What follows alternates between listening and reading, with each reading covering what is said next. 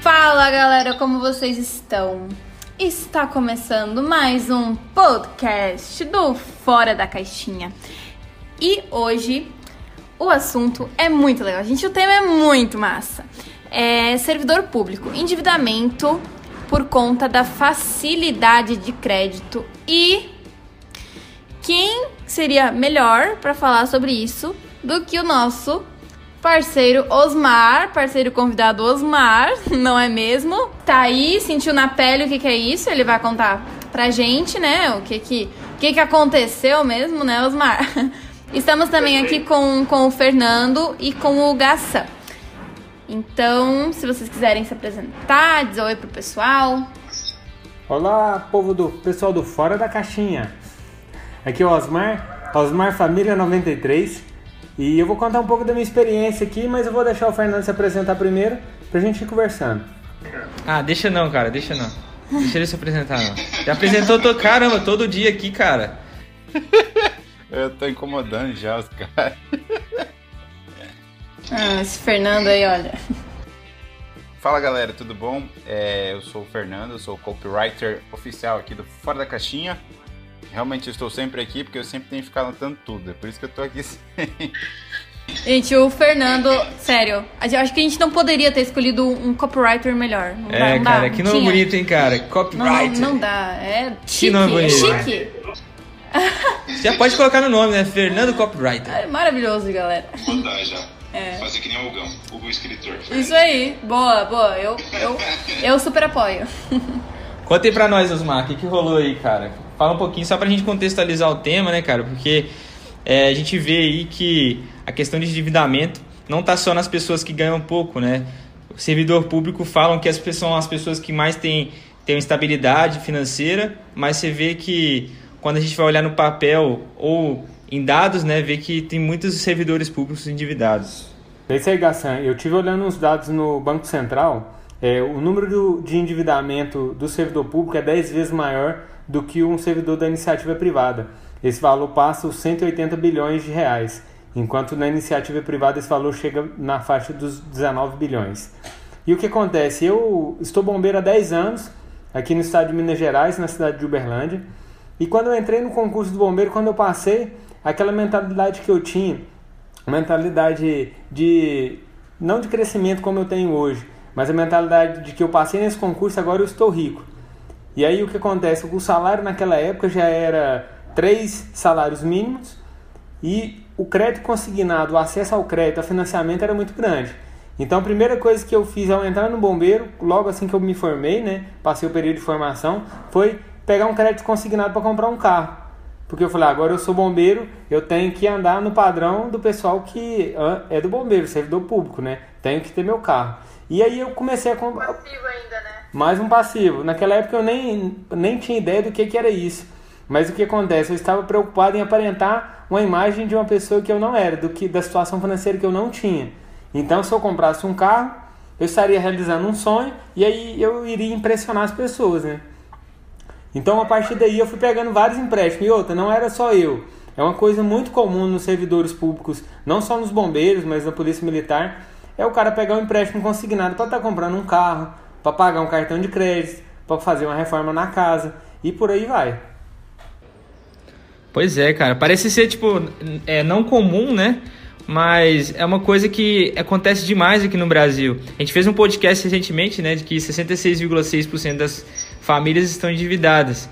E a maioria por conta de financiamento de carro, é, crédito bancário e tudo mais, tentando antecipar os sonhos, né, cara? Isso é muito. É, e aí muita gente dá desculpa, né, de que, de que às vezes é, se mete em dívida porque ganha pouco e tudo mais. E aqui, né, a gente tá vendo um exemplo real, né, de, de uma pessoa, do Osmar, né, que o Osmar ganhava bem e por não saber administrar, né, o, o dinheiro, por, por- esses créditos, por querer, né, antecipar os sonhos, né, financiar o carro, meu, cara, que top meu carro, a gente acaba se metendo em confusão, né. Osmar, eu queria te fazer uma pergunta que é quando que foi assim o gatilho, tipo que tu disse, não, para tudo. Chega, eu tenho que mudar, que tu começou a dizer, não, agora eu realmente preciso mudar, porque é, é, é difícil, né? Uma, uma, pessoa realmente mudar assim. No... Qual, qual foi o teu gatilho? Com certeza, Júlia. Eu, eu não consigo precisar o exato momento que eu tomei ciência disso. Mas há cinco anos atrás, quando eu estava aí com cinco anos de bombeiro, eu estava passando por uma situação financeira de muita escassez. E aí, quando eu olhava a minha folha de pagamento, eu tinha ali 80% da minha folha de pagamento comprometida, com empréstimos consignados, cartões de crédito, é, carro financiado, casa financiada. Então eu comecei a perceber que eu vinha antecipando sonhos. Naquele momento eu decidi que o melhor a fazer era não assumir mais nenhum crédito consignado. E aí foi o momento, então, há cinco anos atrás que eu decidi. Falei assim, ó, a partir de agora eu não faço mais nenhum crédito consignado, enquanto eu não começar a pagar todas as contas que eu já tenho e colocar minha situação em dia, eu não vou estar tá fazendo isso. E aí levou, sem brincadeira, um prazo aí de três anos até eu conseguir regularizar os meus créditos consignados, pagar meus cartões e começar realmente a mudar minha vida. E aí, como você falou, a virada foi eu parar de investir em passivos e começar a criar os ativos na minha vida. E aí eu comecei a cuidar melhor do meu dinheiro e aí eu comecei a colher frutos. Mas esses cinco anos que eu venho trabalhando foram cinco anos duros. Porque a pessoa pensa, ah, eu tenho muito em crédito, eu tenho muito empréstimo consignado, eu tenho cartão de crédito, eu quero mudar minha vida. Não tem como fazer isso da noite para o dia. Não é em seis meses nem um ano que você vai mudar a situação financeira. E eu, como eu tenho minha família, tenho minha esposa, tenho dois filhos, fica mais difícil você mudar essa situação quando a sua família depende de você. Quando você é solteiro, você é mais novo, você às vezes consegue assumir um compromisso maior e passar por uma, um período ali de restrição maior. Mas quando você tem filhos, essa situação é muito mais difícil. É verdade. Osmar, é, eu, eu achei legal nessa fala, você falou, né? Que não é somente não é somente tipo as pessoas ao redor, né? E o banco também oferece muito crédito para as pessoas se endividarem ainda mais, né? Principalmente servidor público, né? E, e, querendo ou não, se a gente não se controlar, o ambiente toma conta de verdade da gente, né? A gente não tem escapatória, cara. É muito louco isso, porque o servidor público, ele, muitas vezes é, as pessoas já entram, né, para ser um servidor público com a cabeça de que já estão ganhando dinheiro e não que estão trabalhando de verdade, né? Então as pessoas elas, elas precisam realmente tirar isso da cabeça, né? Eu já vi alguns vídeos das pessoas sendo entrevistadas para entrar no serviço público, em qualquer serviço público, principalmente lá no Rio de Janeiro, eu tava vendo vídeo. E cara, as pessoas estavam achando que tava ganhando a loteria, não tava trabalhando, sabe? Isso é uma coisa que é muito bizarro, mano. Se for parar pra pensar, é bizarro, porque como, como assim, cara? Você vai trabalhar para ajudar a sua sociedade, para ajudar as pessoas ao seu redor, né? E não para você ganhar dinheiro em cima dos outros ou, ou em cima do governo, né? As pessoas precisam tirar um pouco dessa mentalidade, né? Então, realmente é, é um ambiente bem difícil de, de se lidar. Eu vejo isso como as pessoas criam um sonho em torno do concurso público. Eu morei em Brasília durante é, 20 anos da minha vida, eu morei lá. E lá é a cidade do concurso público e do servidor. É, boa parte da, dos habitantes lá estão ligados direto ou indiretamente ao serviço público. Então a pessoa vê como uma obrigação dela de vida ter que passar num concurso. Porque ali ela vai ter estabilidade, ali, igual você falou, ah, eu não vou ter que trabalhar. Porque quando eu passar no concurso, eu vou receber aquele salário e aí eu não vou, ter, não vou precisar trabalhar nunca mais.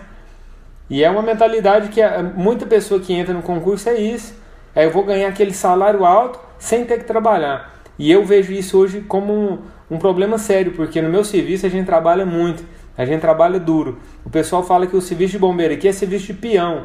A gente tira a vaca do buraco atolada, a gente passa o dia inteiro no barranco escavando quando a pessoa está atolada lá, quando tem alguém soterrado. A gente, igual eu fui, eu estive duas semanas em Brumadinho, eu fiquei na lama. E aí é o serviço que a gente não vê, mas quando a pessoa vai entrar, ela fala assim: ah, vou ganhar aquele salário, agora eu estou feliz, agora eu estou rico, estou satisfeito. E não vê diretamente o trabalho que ela vai ter. E um ponto que a gente pode, que a gente pode entrar também, né, Osmar, é a questão da, da reserva de emergência, porque eu acredito que como, como os servidores, eles, eles querendo ou não têm uma, digamos, garantia, né, maior de que, por exemplo, é muito mais difícil de ser demitido. Eu não, não entendo muito de servidor público, mas eu acredito que essa questão de demissão, como, como que É um funciona cargo mais estável, geralmente. É, né? tipo, é um cargo mais estável, não é? Ah, você tá trabalhando em uma loja que você pode ser demitido a qualquer momento, por exemplo, né? É muito mais difícil. É, então eu acho que. Eu tenho feito uma mentoria de investimentos e finanças com o pessoal aqui do Bombeiro, de forma gratuita. Porque, como o Fernando disse, é, em vez de eu sair do ambiente em que eu estava inserido, devido a essa toxicidade do, do crédito, da mente medíocre, eu decidi ajudar o pessoal a mudar o seu ambiente. E aí o que acontece? O ambiente em que eu estava inserido seria um ambiente melhor. E aí eu venho feito a mentoria, já fiz com oito bombeiros aqui da minha, do meu local de trabalho.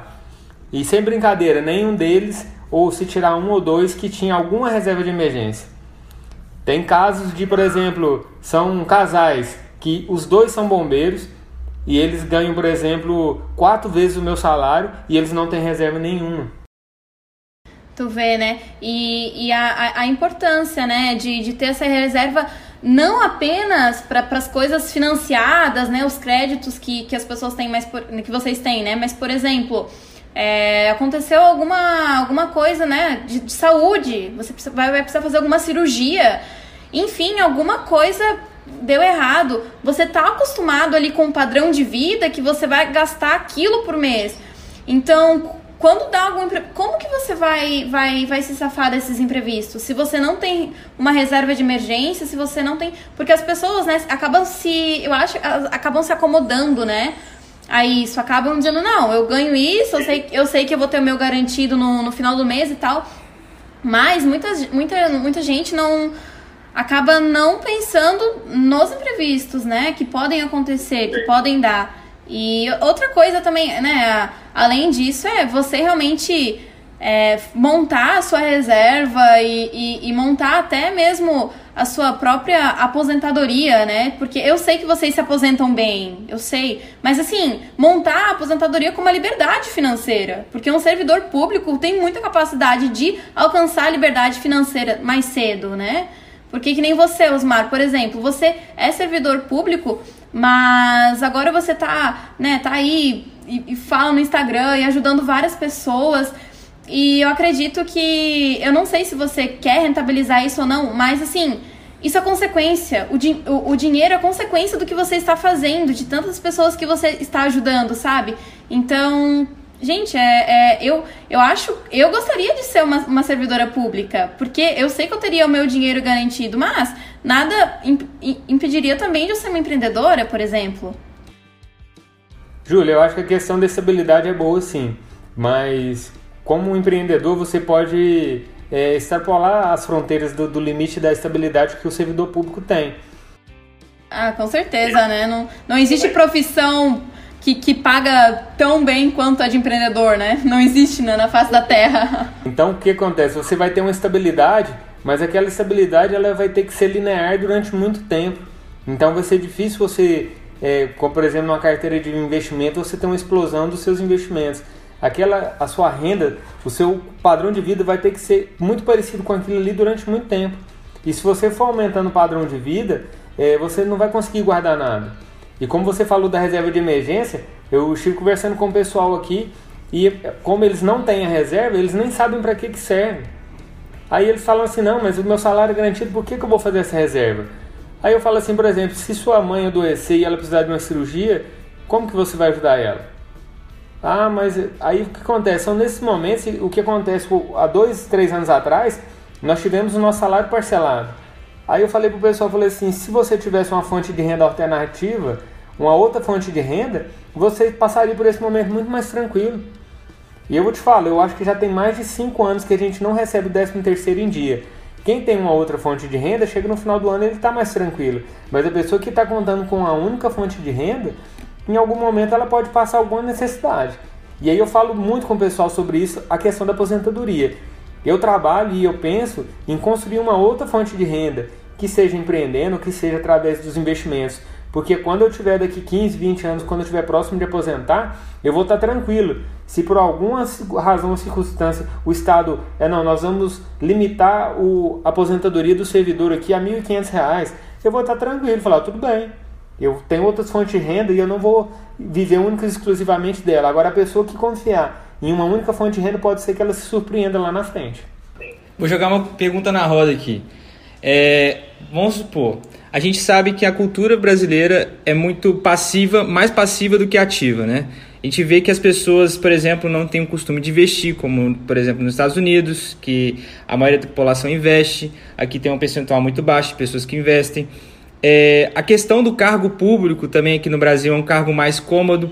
O quanto vocês é, é, é acham que a cultura do Brasil interfere na questão do imediatismo? Sim, saca? Porque assim, você vê que a gente está acostumado com renda fixa é 12% ao ano. As pessoas deixavam de lá, o rendimento era muito acima da média, então as pessoas não preocupavam em investir em renda variável, não preocupavam em investir em questões de tomar risco, é, é, colocar a cara na frente, empreender, porque as coisas eram muito mais fáceis antigamente. Agora as coisas estão mudando. Quanto vocês acham que essa cultura impacta na nossa vida? Assim? O que vocês acham? É, Gassan, é, nesse, nesse sentido aí, eu acho interessante, principalmente é, é, a cultura imediatista do Brasil é muito, muito intrínseca, né? Porque a gente é conhecido por muitas pessoas né, lá fora pelo jeitinho brasileiro, né? E esse jeitinho brasileiro, querendo ou não, ele, ele é bom e ruim. Uma coisa que ele é boa, que eu já ouvi muitas pessoas falando, que o brasileiro, ele, ele realmente vai atrás do que ele quer, quando ele quer. Quando ele quer, ele vai atrás. Quando ele, ele não quando ele, ele não tem essa preparação, né, ele usa o jeitinho brasileiro para enrolar as pessoas, né? Para ele fazer o que ele gosta, né? Então ele acaba enrolando em vez de em vez de fazer uma coisa certa, ele vai enrolando até tipo o último para ele conseguir, né, o que ele quer e tal e, e fazer tudo por último, né? Ou seja, ser completamente imediatista. Mas a gente precisa realmente é, lidar com uma coisa, né? Muitas vezes é, é, que nem a questão da reserva de emergência. As pessoas acham, ah, mas é impossível eu prever quando que eu vou me acidentar. Eu não sei quando que vai acontecer isso, ou quando as, ou minha família, alguém da minha família vai se acidentar e tal. Por isso eu não faço, aí eu não, não vou, não tenho como prever isso. Mas, né, é, eu gosto muito de uma frase que é assim, para você alcançar o impossível, você tem que planejar o que é possível, né? Então, se, se a gente não planejar o que for possível, se a gente não fazer como o Osmar já falou aí, fazer nossa reserva de emergência, se a gente não pensar em outras fontes de renda para planejar, né, planejar o que for possível para a gente não correr riscos, a gente vai se perder, né? E, e, o brasileiro ele não tem essa questão do planejamento, é muito difícil. Eu lido com outras empresas, né, aqui no, é, é, no gelo, né, com meu pai, e, e, eu vejo, cara, que as pessoas não sabem a diferença de lucro líquido para lucro bruto, velho. As pessoas não sabem nem o que é margem de custo e tocam uma empresa há 10 anos. Então não é só o servidor público que tem esse problema, é o brasileiro todo, cara, todos os brasileiros, entendeu? E, e, eles precisam realmente de uma educação financeira muito forte. Por isso que esse movimento de educação financeira está crescendo cada vez mais e não vai parar de crescer, porque as pessoas realmente precisam. É uma coisa que ainda está muito intrínseca no brasileiro e eu acredito que vai mudar a partir de agora, né? Já está mudando. Fernando, eu vejo eu vejo uma influência de um marxismo cultural muito forte também porque acontece, a população ela está muito acostumada a receber as coisas, a receber um apoio do governo, a receber um auxílio-desemprego, a receber o Bolsa Família. E o que acontece? Isso acaba minando a iniciativa da pessoa de buscar os seus próprios recursos, de buscar empreender, de buscar se desenvolver. Então é muito mais cômodo eu estar aqui em casa e aguardar eu receber aquele, aquele seguro-desemprego do que eu sair para procurar outro emprego. Tem pessoas que, que ela, quando ela sai do seguro-desemprego, elas preferem ficar lá em casa naqueles 3, 4 meses sem fazer nada do que já estar atrás de outro emprego. Então a gente vê que é uma coisa que vem enraizada na cultura de muito tempo. E como a gente falou, quando a gente está aqui entregando um pouco de sabedoria, de conhecimento, isso pode ser uma semente na cabeça de várias pessoas que elas vão querer, ao invés de eu ficar só no meu salário, lá no meu emprego do bombeiro aguardando meu salário cair na conta, eu estou aqui empreendendo, eu estou ensinando outras pessoas e como a Júlia falou, com o tempo isso vai ser reconhecido e vai gerar algum fruto. Então eu não estou esperando meu salário apenas cair na minha conta, eu estou indo atrás. Eu quero ganhar mais, eu quero entregar um pouco de conteúdo, porque eu imagino que é muito melhor dar do que receber. Eu quero dar o conhecimento, eu quero entregar sabedoria para o pessoal e transformar o ambiente deles. E aí sim, como o Gassan falou, a partir desse momento eu começo a perceber uma melhora na nossa sociedade. É isso aí, cara, porque eu vejo assim que nós seres humanos somos muito acomodados naturalmente, saca? Tipo, se você não não não precisar de fazer nada, tomar nenhuma iniciativa, você realmente vai se incomodar, se acomodar com aquilo. Então é natural do ser humano. Então, quando a gente recebe incentivos, quando a gente recebe é, coisas que a gente naturalmente fica acomodado, é, é natural do ser humano não procurar alternativas para você conseguir crescer, saca?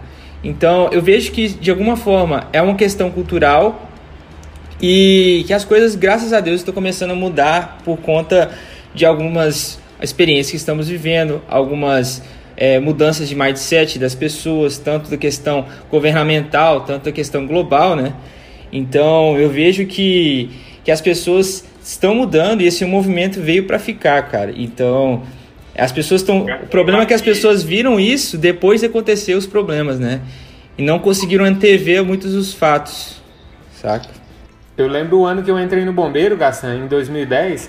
É, naquelas primeiras semanas de bombeiro, ficavam um pessoal andando ali, a gente não conhecia, com uma pastinha debaixo do braço. O pessoal chamava eles de pastinha. Eram os agentes de crédito autônomo que faziam empréstimo. Eles ficavam ali atrás do pessoal que estava entrando. E era tipo assim, urubu em cima da carniça, porque eles sabiam que aquele pessoal ia estar tá fazendo um empréstimo consignado. E eles ficavam o tempo inteiro eh, oferecendo. E não, porque o fulano pegou, o ciclano também está pegando empréstimo, você também pode. Você já tem uma margem liberada. E hoje eu vejo que esse tipo de pessoal, pelo menos dentro do quartel, no ambiente em que eu estou, diminuiu bastante. Porque quem está ali perto de mim, eu sempre estou falando, ó, você não tem outra opção para fazer isso. Você, em vez de fazer esse empréstimo consignado, às vezes você não pode estar trocando o seu carro financiado por um carro mais barato e abrir mão dessa parcela. Então, quando a gente vai trabalhando no ambiente que a gente está inserido, a gente vai melhorando as pessoas que estão ali. E aí, esse tipo de oportunista que está ali querendo é, ganhar um dinheiro em cima de você, te empurrar um, um crédito consignado, um financiamento, eles vão perdendo espaço. Exatamente. Isso mesmo. É isso aí, cara. E realmente a gente vê que é um movimento. É, a, a, cultura é muito enraizada, né, cara? Então a gente tem que atuar na raiz. É, com a mudança de hábitos, não mudar de forma extrema assim. Não dá pra gente mudar de uma forma extrema também, né? Porque as pessoas estão acostumadas com aquele ambiente, estão acostumadas com aquele tipo de ação, é, de atitude, né? E aí é, é igual você falou. A pessoa não precisa, tipo, cortar tudo da raiz, assim, já de, de cara, assim. É um processo. É uma, uma partezinha por, por, por vez, né, gente? Até porque às vezes as pessoas querem já mudar da, da água pro vinho e aí acabam que, que, que não conseguem, né? Eu acho muito, muito, muito interessante é, pessoas que, por exemplo, os pais têm uma empresa, alguma coisa assim e essa pessoa não se acomoda nisso, né? Porque, que nem vocês falaram, é muito comum é, as pessoas se acomodarem ao que convém elas. Gente, isso é, é natural, é do ser humano, isso é da nossa criação, é, é super natural. Então, assim, tem gente que, que os pais são, assim, bilionários já, tipo, que tem muita, muita grana, mas essas pessoas, elas buscam fazer ou o negócio dela, ou, tipo, tocar de uma maneira, né, bem, tipo, realmente bem responsável o negócio dos pais. E eu acho muito legal quando a pessoa faz isso, porque é uma realização pessoal, não está atrelado apenas ao dinheiro, né? É uma a realização pessoal. Então, eu, enquanto estava vindo hoje no Gastão, eu estava pensando, cara, se por algum acaso eu ganhasse hoje, sei lá, é, 500 milhões de reais, eu não seria feliz. Eu, eu não estaria feliz hoje se eu ganhasse 500 milhões de reais, um milhão de reais, enfim. Porque não foi eu quem conquistei. Então, assim, ob obviamente ah, que eu ficaria... feliz, não, sim. Pá, não obviamente que eu ficaria feliz, né, galera, de ganhar. Mas, assim, a questão da parte É. de realização pessoal, né, eu não estaria contente comigo mesma. Eu teria que fazer alguma coisa na minha vida que eu tivesse, esse- talvez esse dinheiro que eu ganhasse, com certeza me ajudaria e tal. Mas eu acho que o gostinho de você fazer as coisas por você mesmo, de dizer, não, eu consegui, cara, é, é fenomenal, né? Cara, é uma questão de propósito, Eu né, acho cara? que Você ficaria alegre. É alegre. Fica- teve mais a felicidade. Momentaneamente, momentaneamente, exatamente. Ó, mas pelo menos, gente, pelo menos eu não iria gastar tudo, né? Eu iria saber administrar muito bem. Eu já tenho aí uma vantagem na frente de algumas pessoas, algumas, Caramba. muitas pessoas, né? Com certeza que se eu ganhasse um milhão de reais em um ano, eu, sei lá, dobraria mais, né, o valor, assim. Sei lá, gente. Eu, Ai, ai, ai. tá eu iria, bom. eu iria administrar. Vocês sabem, né? Que eu iria admini- administrar muito bem. Afinal, eu sou da parte de finanças, né? Se eu não saber administrar bem meu dinheiro e tá falando de finanças aqui pra vocês, então eu não tenho por que falar de finanças pra vocês, né? Então. Isso aí. É, uma coisa que, que, que a Ju comentou, que é até legal a gente reforçar aqui, é a questão do propósito, né, galera? Porque não adianta a gente ter, construir nada sem ter um propósito, né? A gente vai construir é, uma casa sem terreno, né? É uma coisa que a gente tem que pensar muito bem em relação a isso, porque, cara, a nossa vida está alinhada ao nosso propósito. Se a gente não está fazendo coisas que estão alinhadas com o nosso propósito, é muito, muito provável que, querendo ou não, futuramente você vai sentir alguma falta de alguma coisa. E aí não vai ser dinheiro, não vai ser pessoas, não vai ser nada que vai te, te satisfazer, saca? É, e às vezes é, eu, eu lanço aí, né, galera, uma, uma pergunta. Será que o servidor público é totalmente realizado, né? Já que, querendo ou não, ele, ele tipo, tem, né, o seu, o seu salário fixo, se acomoda, aí será que o servidor público é realmente realizado na vida pessoal dele? Júlia, eu conheço vários, né? E eu posso falar que não. Inclusive, tem vários que trabalham comigo que a pessoa reclama o dia inteiro, que elas não têm capacidade de agradecer pelo que ela já conquistou. Ela não consegue enxergar que aquilo ali já é uma vitória. Tem funcionários servidores que trabalham comigo que passam é, 20, 30 anos reclamando, porque a família deles queriam algo diferente para eles, que ele, ele merecia algo melhor. E eu falo, ó, o que você tem já é muito bom. É, o problema é que às vezes você criou uma expectativa de algo melhor. E aí a gente se frustra quando a gente cria esse tipo de expectativa. Ah, eu tinha que ser um, um policial federal, eu tinha que ser um juiz, um advogado, um desembargador. Então, quando você se frustra, quando você cria esse tipo de expectativa. E eu falo para eles assim, ó, eu tô tão satisfeito com a minha situação aqui no bombeiro que para mim tá perfeito, eu, é muito melhor do que eu imaginei para mim. Então, e como você disse, não é só a questão do dinheiro, é a satisfação, é o propósito. Eu falando aquela mensagem que queima no seu peito e quando você vai lá você tá feliz. Ah, mas o seu salário não é o melhor, mas não tem problema. Eu tô satisfeito com o que eu faço, eu ajudo as pessoas e isso é o que me faz bem. E, Isso nunca, aí. e a gente nunca vai conseguir crescer sozinho, né, cara? Cara, é, dá até uma. Cara, é eu fico muito grato, tenho uma, uma gratidão enorme quando eu recebo mensagens do tipo, ah, cara, fora da caixinha tá te- contribuindo de alguma forma pra mim. Ou alguma coisa tipo, ah, cara, obrigado por ter recebido essa oportunidade. Isso é legal, cara, porque de muito alguma forma nossa. motiva você a continuar fazendo o que você tá fazendo, saca? E, e cara, é, isso vem muito da questão do empreendedorismo também. O empreendedor enfrenta várias coisas no meio do caminho, várias dificuldades. E, querendo ou não, aqui no Brasil é difícil empreender. Muitas pessoas têm dificuldade de empreender. E é mais difícil que nos outros lugares. Muito por questão de, da mentalidade não ser alinhada a isso, né? Mas no final, né, que nem o Gassan falou, né, da, da, da parte do empreendedorismo, com certeza não é fácil, gente, empreender. Não é nada fácil. É muito, muito, muito difícil. É, tem dias que sim, você deita na cama, você chora, você fala, o que, que eu tô fazendo na minha vida? Será que vai dar certo? Será que não vai dar certo? Eu não sei. E, mas no final, eu ainda não cheguei, né, da parte de, de realmente ter, ter o meu negócio. Eu acho que estamos no caminho.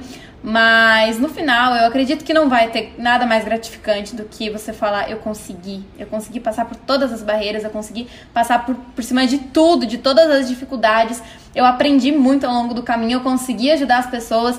E, gente, eu acho que não, não, não tem sensação mais, mais magnífica do que essa. É, é realmente a realização pessoal. Eu acho que isso, a questão da realização pessoal fala mais alto e é e, e tem que estar. é, é, é o, é o principal de tudo, sabe? E você vê as pessoas que É, mais eu cresceram. Gosto, eu gosto muito de. Desculpa, pode falar, Fernando. É, eu, eu gosto muito dessa parte aí realmente do, do empreendedorismo, porque o cerne do empreendimento cerne do empreendimento, o que a gente aprende, principalmente em administração, que o cerne do aprendimento do, do empreendimento é você solucionar uma dor que você encontra no mundo, né? Então você precisa identificar um problema e aí trazer e fazer uma solução. Né? Isso é crucial. Mas por que, que a gente tem que identificar um problema? Porque pessoas têm problema. Né? Todas as pessoas têm algum problema, alguma dificuldade nas suas vidas. Né? Então, se a gente empreende, às vezes, só com um, olhando para o nosso próprio umbigo, a gente não vai longe. Eu posso te falar que você não vai longe se você empreender olhando para o seu próprio umbigo. Não vai, porque você vai querer só fazer as coisas para você, né? Então, quem é empreendedor e segue em frente, sempre tem que pensar, poxa, como que eu posso impactar mais pessoas do jeito mais escalável possível por meio do meu negócio, do meu serviço. Aí sim que a pessoa vai conseguir crescer e, tipo, ela vai ver que é difícil, vai ver que não é, não é uma, empreender não é fácil realmente, mas ajuda muito na questão realmente de ajudar a impactar outras pessoas. Então, o empreendimento é a maneira mais, para mim, a maneira mais, mais difundida, mais é, eficiente de impactar outras pessoas por meio do que você acredita. Né? Para mim, é, isso é chave no empreendedorismo. Só, só deixar um último recado aqui, já está acabando o nosso tempo, né? Mas só deixar um último recado. Cara, qual foi o maior líder da história, que vocês acham? Eu não vou chutar, gente. Não vou chutar mesmo. Juro, eu não sou muito boa com essas coisas. O maior líder da história. Jesus? Eu vou deixar. Não? Jesus Cristo. Jesus Cristo. Por que, que Jesus Cristo foi o maior líder da história? O que, qual que é a maior qualidade de Jesus Cristo? Ser um líder. Bondade, ajudar o próximo. Fazer com que as pessoas cresçam junto com ele. É, gente, quando você faz o bem, você colhe né, o que você, você planta. Você colhe o que você planta isso é. é não, não, tem, não tem frase mais verdadeira que essa. Então, galera, eu acho que é isso aí, né? Agradecer a, particip a participação de vocês. Obrigada, Osmar. Obrigada, Fê. Obrigada, Gassan.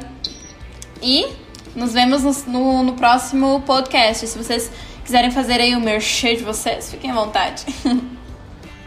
Gente, quem quiser saber mais da minha história, quiser aprender um pouco mais sobre mercado financeiro, finanças, eu estou disposto a ajudar quem me procurar. É só chegar lá no Instagram, Osmar Família 93 e a gente vai trocar uma ideia. Eu tenho certeza que eu posso te ajudar. Galera, quem quer saber um pouquinho mais sobre mentalidade, um pouco sobre realmente como mudar o seu ambiente e entender que a fantasia é mais real do que você imagina, é só você entrar no meu Instagram, arroba no começo dois L's e I no final. Isso aí, galera. Beijinho. Até o próximo podcast do Fora da Caixinha.